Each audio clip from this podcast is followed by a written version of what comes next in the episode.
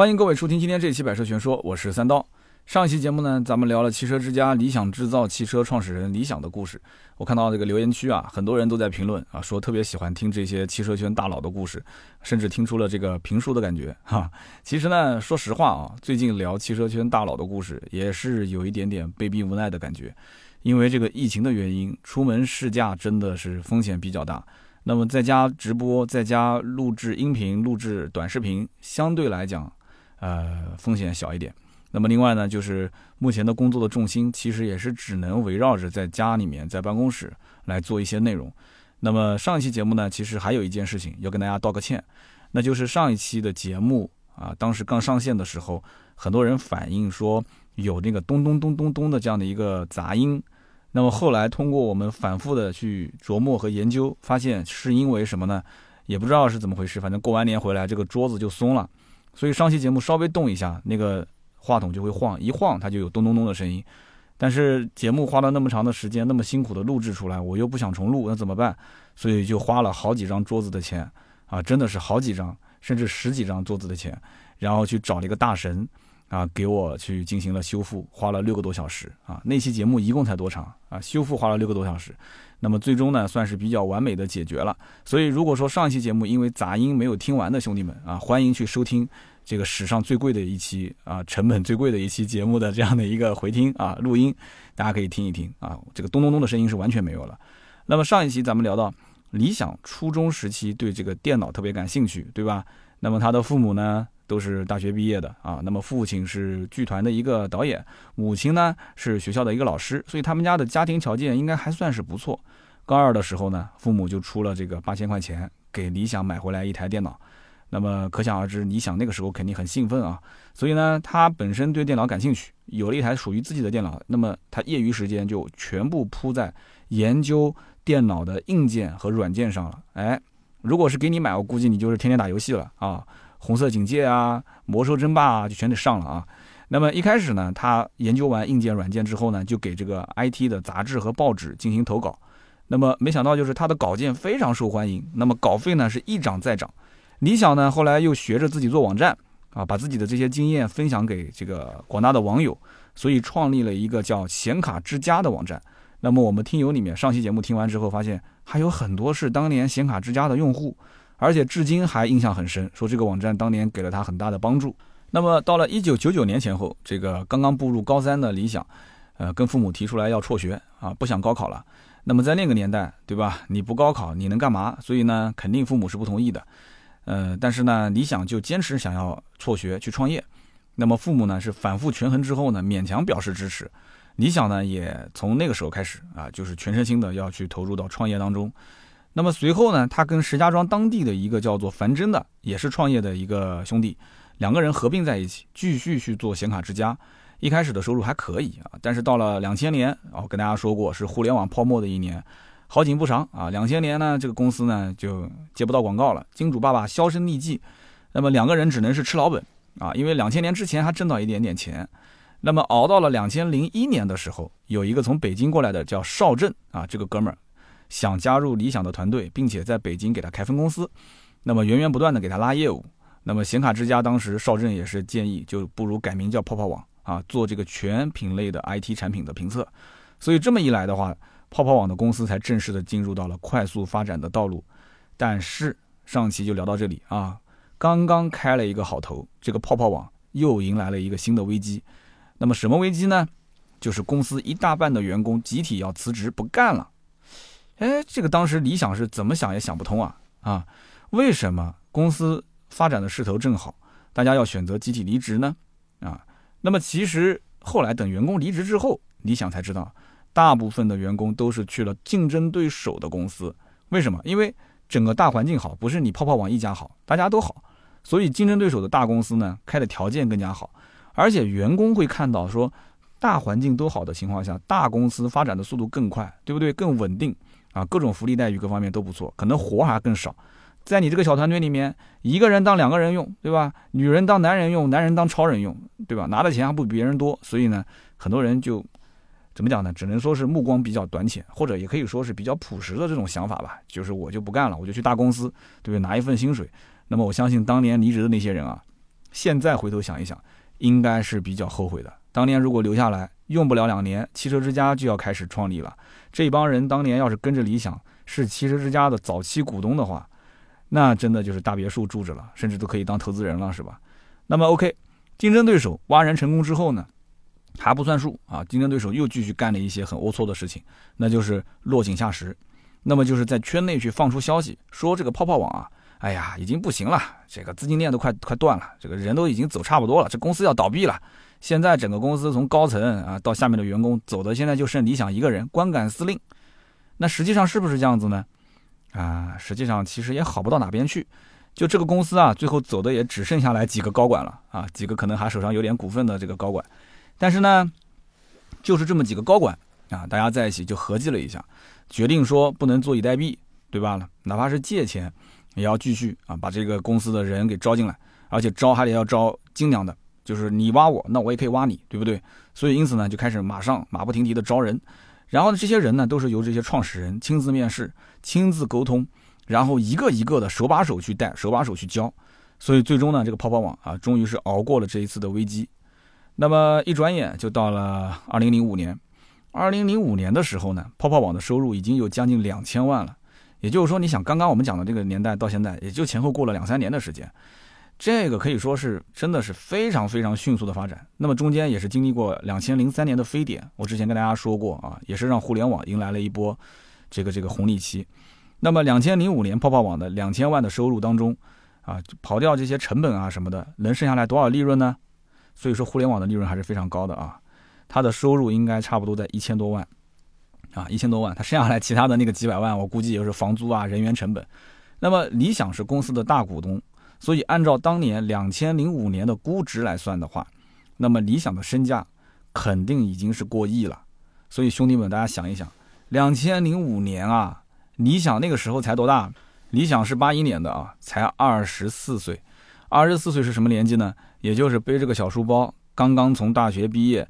走上社会去企业面试的年纪，这么一个年纪，你想他当时已经是坐拥亿万财富的啊，等着自己曾经的同学、曾经的班长到自己公司来面试的这样的一个老板，所以说千万不要看不起身边学习不好的同学哦，因为他们可能将来会成为你的老板。但是呢，两千零五年的时候，虽然泡泡网的整体盈利还是不错，呃，但是你想又注册了一家公司啊，又运营了一家网站。那个网站呢就一直亏钱，啊，所以他就要用泡泡网的钱去填补那个亏钱的网站。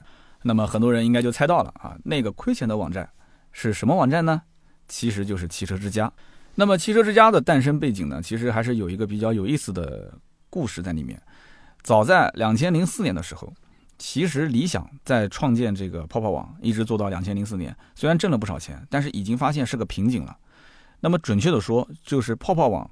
在两千零四年年底，他已经感觉到自己错过了一个非常非常好的绝佳的弯道超车的机会，失去了一个非常好的转型期，一个行业迭代的周期错过。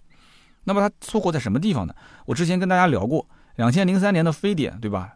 那么那年大家记忆犹新。之后互联网开始突飞猛进，那么本身这个理想就是做这个 IT 行业的，所以他更能去关注到。就是二零零三年之后的网络的流量带来的红利。我们之前一期节目讲过李斌，李斌的易车网其实也是从两千零三年之后，两千零三年之前他都差点那个公司都做不下去了，大家还记得吗？两千零三年之后才开始起死回生。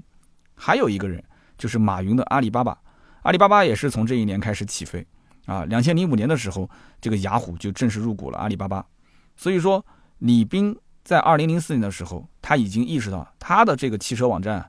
就不能做成一个新闻平台，他要介入到交易的环节里面，对不对？他要介入到电商。然后呢，马云当年是提出了这样的一个所谓的叫网商的概念，很多人其实都一知半解，甚至是无知懵懂的状态。那么因此，在 IT 这个行业里面的人，应该讲本身就是走在前面的。那么理想当时就意识到了这个问题点，他觉得光是做内容是没有用的，应该是利用自己平台的影响力，然后呢，去帮助商家建立他们的信用。再帮助他们的这个整体的交易频次和交易额进行提升，这才是这个网站未来的一个方向。但是呢，等理想反应过来的时候，其实整个的这个 IT 的网站，它前面还有像太平洋电脑啊，像这个中关村在线啊，人家反应速度更快，而且更有钱，所以他们已经是先入为主啊，抢先一步做到了这个电商领域。所以因此，泡泡网那个时候晚了他们一步嘛，那么再想发力的话，就非常困难。那么当时就一直是排在这个 IT 行业的第三名。那么理想肯定也是觉得这个日子将来啊，肯定是越来越难过啊！别人只能记住第一名，记不住第二名，更不会记住第三名。那么果不其然，其实泡泡网后面走的也不是特别的顺啊。那么其实，在当年理想就已经动了一点点心思，就是说能不能找一些突破口啊，不能总是在这个 IT 的环境里面去混日子。直到两千零三年的时候，太平洋电脑它开设了自己的子站，叫做太平洋汽车网。这一件事情是深深的触动了理想。因为太平洋电脑本身就是理想对标的公司嘛，泡泡网对吧？那么他现在看到太平洋电脑又开了一个子站，叫太平洋汽车。男人本身都喜欢车，理想就喜欢车，对吧？之前我说他买一个 Polo 嘛。那么 IT 也是做评测，汽车也是做评测，甚至于你看当年的汽车网站，其实可以讲完全就是模仿 IT 网站做的，对不对？那个时候其实没有所谓的什么视频评测这种说法。啊，汽车之家上线很多年之后，也才慢慢的有了汽车测评，对吧？当时的那个胖哥杨丽是当时第一任的主持人嘛，所以说当时的汽车网站都是照搬 IT 的那一套，拍拍照片，做做文字编辑。所以北京本来就是一个非常有着独天独厚的媒体工作环境的一个地方，再加上大量的优秀的编辑都在北京这座城市里面。而真正优秀的那些 IT 的编辑都在他们这几个大公司里面，对吧？虽然说理想的泡泡网还不算特别大，但是也算是顶尖了。所以它的人才储备、技术储备都非常的厉害。两千零四年的下半年，理想呢就想从这个 IT 圈啊出圈，当时规划三个方向：一个旅游，一个房地产，一个汽车。但是呢，房地产的圈子里面已经有了搜房网啊，大家应该知道搜房网，一九九九年就创立了，全国现在已经是一千多个员工，就是零四年的时候一千多个员工。那么旅游的网站啊，我一说大家就能猜到了。携程，携程也是一九九九年开始做起来的，啊，当时两千零四年也有好几千名员工了，所以他想来想去，对吧？拿自己的泡泡网，就是全部的精力去跟他拼，都不一定拼得过。所以他看了一圈，觉得应该只有汽车这个赛道还有机会。那么理想本来就对当年的这个零四年的汽车网站啊，就觉得特别的。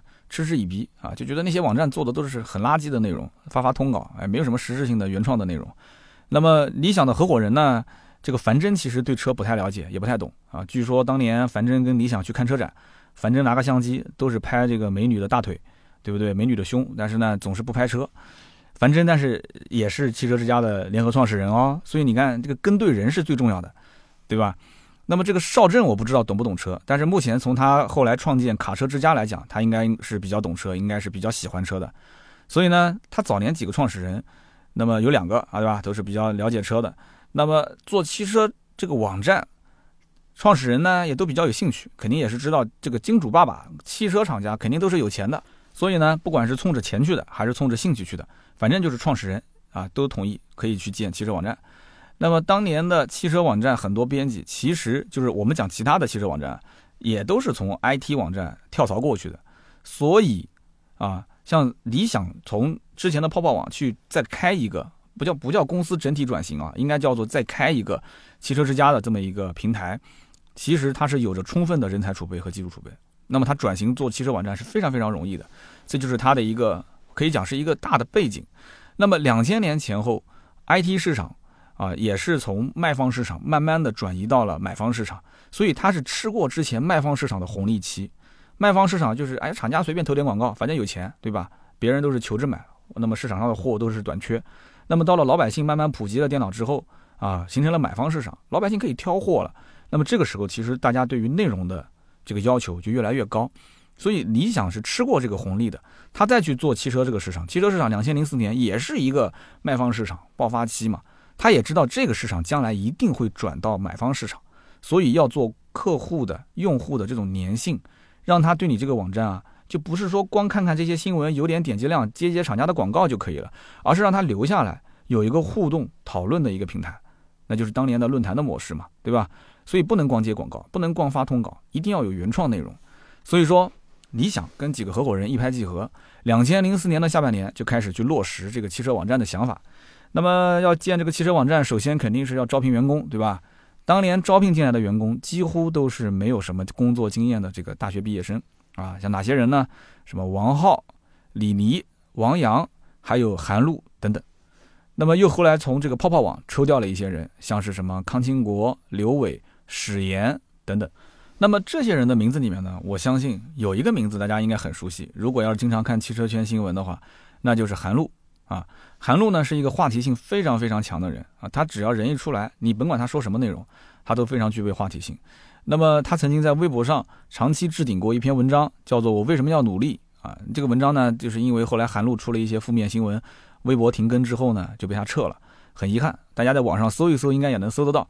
那么他就是汽车之家当年最早最早的一批员工之一，所以他是有汽车之家的股份。那么因此呢，后来汽车之家上市之后，那么我不敢说财务自由了吧，但是最起码他曾经也暴露过，就是说啊，我曾经从汽车之家出来，我到底啊花了多少钱。所以他是一个真的是钢铁直男，应该讲这是一个非常适合交朋友的一个人。是一个性子非常直来直往的，没什么坏心眼，不会给你背后使坏的一个大哥型的这种，啊，这种人。所以因此呢，我其实还蛮喜欢他的。虽然车圈里面有些人就是看不惯，但是我其实真的挺喜欢。那么一开始呢，这个在这个网站筹备阶段啊，大家呢想了一个名字叫做“汽车时尚”。还有，如果当年要是叫“汽车时尚”啊，我估计也就没有今天的汽车之家了。那么当时为什么叫汽车时尚？因为大家觉得说开车出行应该是一种生活方式，啊，所以你看当时。I T 啊，电脑啊，它也是一种生活方式，对吧？所以汽车时尚这个名字，它将来可以切入更多的品类，所以就讲白了嘛，就直白一点，就是可以接更多的广告嘛。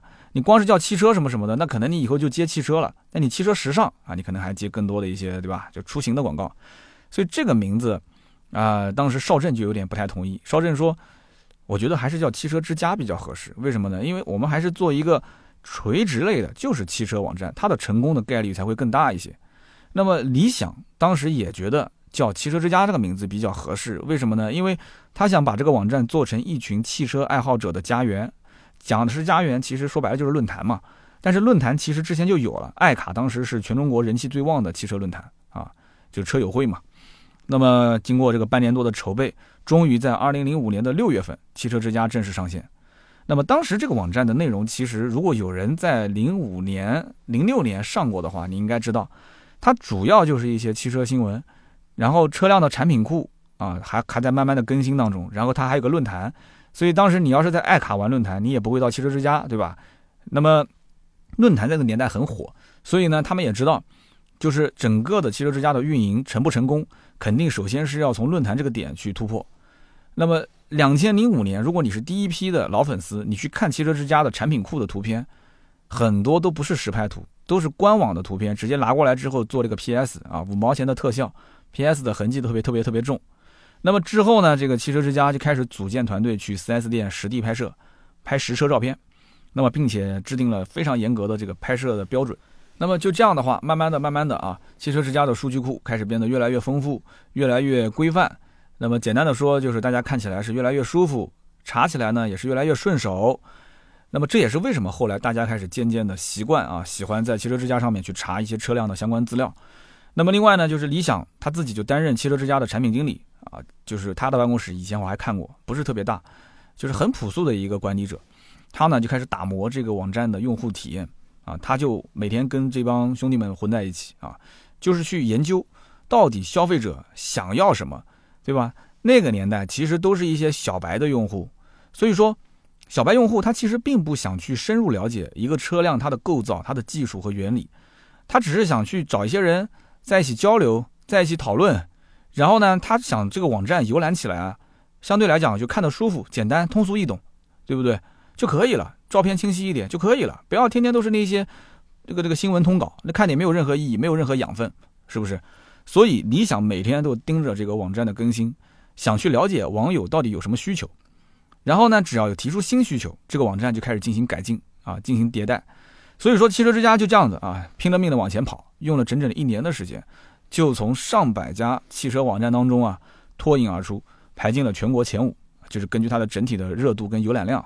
那么之后呢，这个团队就更加更加的拼命啊，没日没夜的拼。为什么呢？哎，你想想看，都已经进全国前五了，啊，离全国第一就还差四个位置，那肯定要往前拼嘛，对不对？所以呢，他就发现很多汽车网站啊，周末不更新，但是周末又是用户这个游览的高峰期，那怎么办？那就跟编辑讲说，要不你们就周末对吧，来人值班，把优质内容放在周六周日，然后周六周日更新。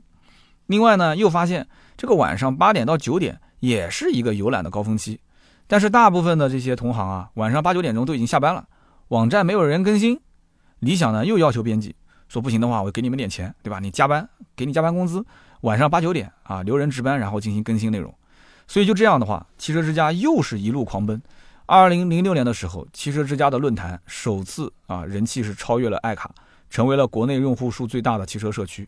那么也就是这一年，爱卡啊被一家美国的公司收购，也就是说它的创始人终于可以套现了啊。但是这种收购其实是比较吃亏的。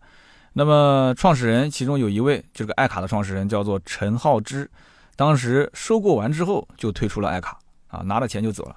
那么退出爱卡之后呢，这个人又做了一些其他的事情。很多人可能对陈浩之这个名字不是很熟悉，但是有一款游戏大家肯定玩过，就叫做捕鱼达人啊。捕鱼达人背后的老板就是原来爱卡的创始人陈浩之，所以你看这个圈子有多重要。你只要是在这个圈子里面，这个钱啊转来转去，有的时候啊，它都是被圈内那几个人赚走的，是不是？那么同样在二零零六年，理想创立的这个泡泡网，已经连续两年盈利超过千万。零六年盈利啊，每一年都是超过千万。所以呢，他们整个团队也是在研究，在琢磨，啊，是不是要在国内的 A 股上市？那么。正在这个泡泡网和汽车之家两个网站风头正劲的时候，有一场逼宫事件悄悄的开始上演了。那么这个逼宫事件的主角是谁呢？那么肯定其中一个是理想啊，因为整个创始团队想要把理想罢免。那么另外呢，就是这一场危机到底是怎么化解的啊？实际上是来了一位白胡子老爷爷啊，他的出现化解了这场危机。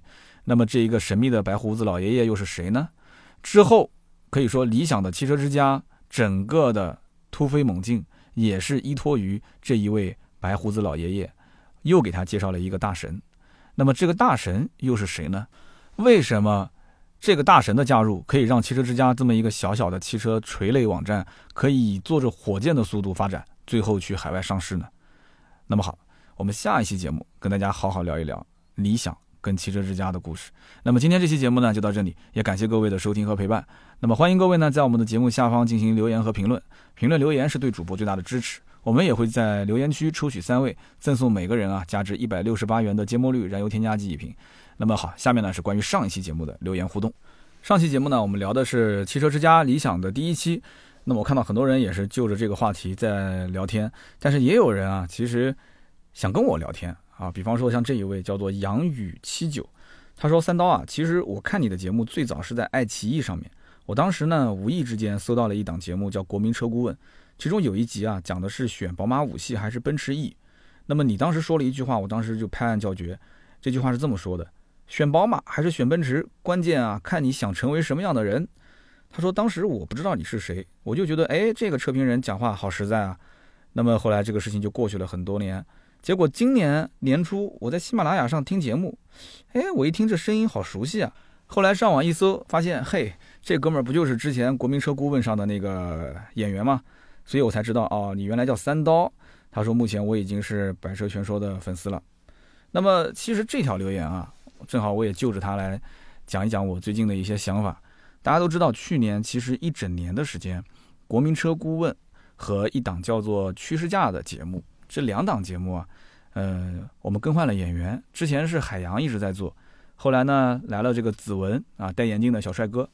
那么子文跟海洋两个人搭配，然后加上我们的摄影后期，就是让他们独立去运转这个视频组。那么这一整年下来之后，发现其实效果并不是特别的好。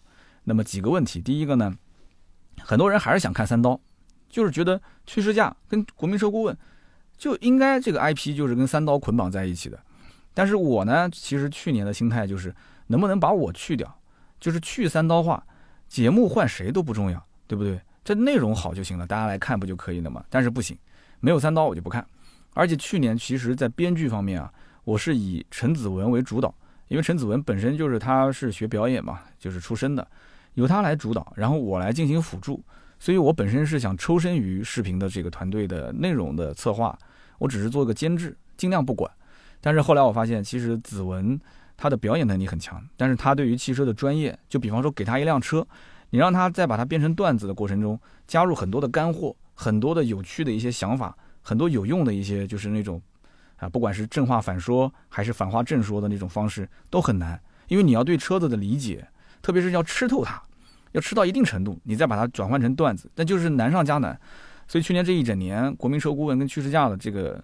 应该说是观看量啊，粉丝增长都是一个非常不太，啊不太乐观的这样的一个状态。那么今年子文也是离开了我们团队啊，子文这离开其实跟整个工作好与不好没有任何关系，他是回到老家啊，要处理一些自己的事情。那么因此我又重新思考了一下，还需要再招人吗？再来去做这两档节目的这个主咖吗？其实我觉得没有必要。因为当年如果是我坚持做的话，大家还记得有一个叫“一分钟懂车”。其实“一分钟懂车”早年发到抖音上，人气还是挺旺的。我们有几期的这个点赞数量都是破了几十万，是点赞数量，不是播放量啊。那么因此，我在想，当年如果要是坚持做，其实真的应该讲还是有一点点抖音上的小粉丝的。那么中间就在抖音发展的快速期，我们就把这两档节目给撤了，就等于把我给撤了，我自己给撤了。所以你看，人生没有如果。那么因此呢，我现在又会回来啊，把趋势价跟国民车顾问啊继续把它演下去。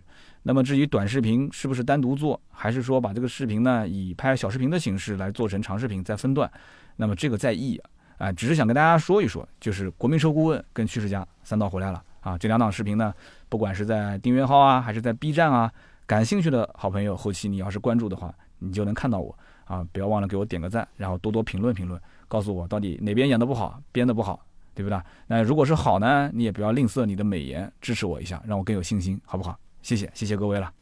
那么下面一位听友呢，叫做天光早六六四四三零四八，他说：“三刀啊，你还是要尽快去北京发展，老婆孩子热炕头是没有大发展的，是没有前途的。说你看看人家理想，对吧？不也从石家庄直接就杀到北京去发展了吗？那我的观点其实很简单，每个人有自己的选择，就像有的人选择很早就结婚，有的人选择呢。”啊，不着急，对吧？甚至有的人选择呢，结了婚他也是丁克，不要孩子。那么，甚至还有的人选择呢，啊，不结婚，对吧？那就单身一辈子。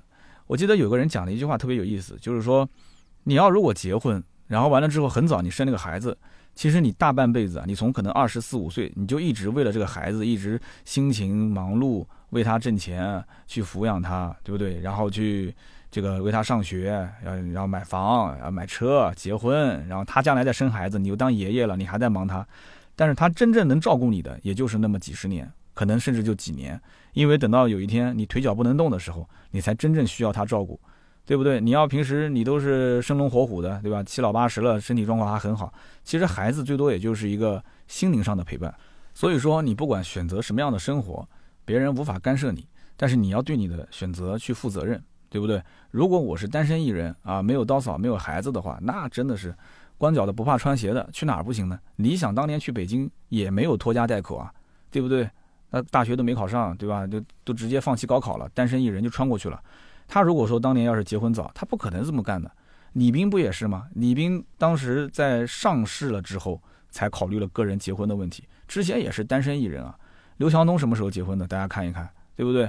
那马云嘛就不说了，对马云呢这个他好像结婚还是蛮早的，所以这个东西啊，个人有个人选择，但是背后肯定也是要有一个一直默默支持他的，啊，支持这么一个在当年看起来像疯子一样的这个女人，所以我觉得马云背后的这个他的媳妇儿应该是更伟大的，所以说，因此我选择在南京，那就是很简单，我不用再深的去解释了，就是我明知道在南京其实会遇到很多困难，公司做不大，我也想把我的才能发挥到最大。让各个非常能的这个能人来辅助我，或者说一起合伙，能干出一番事业。我不能是俄罗斯套娃的外面最大的娃，我应该是一套俄罗斯套娃里面最小的娃。每个人都比我有能力，对不对？可以这么讲，百车全说这家品牌的创始人是我，但是百车全说的公司如果想要做大，哦，可以讲这家公司的创始人一定不是我，就这家公司的创始人一定是一个更厉害的人。所以下一期的。关于汽车之家的这个理想的故事，大家一定要注意听，其中也会有这样的一个情节啊。那么下面一位听友的名字叫做家装全说大海啊，大家一听这个名字就很有意思啊。我叫百车全说，他叫家装全说。他说三刀，我是一八年六月份买了一台 RAV4，当时呢我听汽车类的节目就是为了买车，听了很多人的节目，但是最后呢其实发现听你的节目是最多的啊，很享受我下班的时候听你节目的这种状态，很随意。那么我呢是在这个成都上的学，那么在成都工作，是个安徽阜阳人。但是呢，我现在从事的是这个家装行业啊，现在，所以我就想把我家装行业的一些经验啊分享给大家，所以我做了这么一档节目，我也希望自己能够坚持下去，啊，给更多的想要装修的朋友们带来干货啊，向三刀学习。那其实我也是相当于在帮你打个广告了啊，这个叫家装全说，我还没听你的节目呢，不知道这个说的怎么样。但是前提条件是什么？就是有这份心，想要做这样一类的内容，并且。我相信你应该也不是带有太多的一些目的性吧，对不对？刚开始做，对着这个手机或者对着这个录音的设备啊，噼里啪啦的讲一堆。刚开始他说了嘛，就录一期节目，我要录好多遍，甚至要录将近，他讲的夸张了，说要录一百遍，可能就是录了无数遍的意思吧。那么我其实完全可以理解，我可能比你还好一点，因为我以前在大学广播台，我对话筒我不会有太多紧张的情绪，但是我一开始也会遇到，就是说。不不写稿子吧，讲的有点乱；但是写了稿子吧，我又不喜欢读稿，我反而变得紧张。但是写了稿子自由发挥吧，就感觉稿子本身写的就很多字了，再自由发挥，自己说的又累。所以我是反反复复，以前光是定这个录音的方式，就定了很多很多不同的这种方式方法。那么最后呢，还是有一个自己习惯的方法，对吧？自己舒服就好。那么坚持了也从一四一五一六一七一八一九二零已经七年，这个里面呢。我可以说也是吃了喜马拉雅早期的一些红利啊，有了这么多好朋友关注到我。那么现在做家装的解说其实还蛮多的，我觉得。但是呢，我觉得你可以坚持做，好处在于什么呢？就是你坚持做，你做到最后你会发现有很多一些垂直品类的一些平台啊，他可能会找你作为他们的什么专家的这种讲讲解团啊，或者是将专家的解说团啊，所以你可能会在这方面有一些突破。你单想在说喜马拉雅这种茫茫的各个品类都分得很细的这种大平台里面，说通过家装，呃，成名立万，我估计是比较难的，因为这里面可能有本来它的腕儿就比你大的，他可能说的没有你那么干货，但是呢，他有这个名气在外，他就会自带流量，所以这就是没有办法的。就像我之前我们家生孩子有一个叫什么崔玉涛啊，其实我一直觉得那个人说的很一般，但是我媳妇儿就特别哈他，啊，为什么呢？因为他微博特别火。然后他在很多一些平台上面，就是只要跟小孩相关的平台，都是主推他。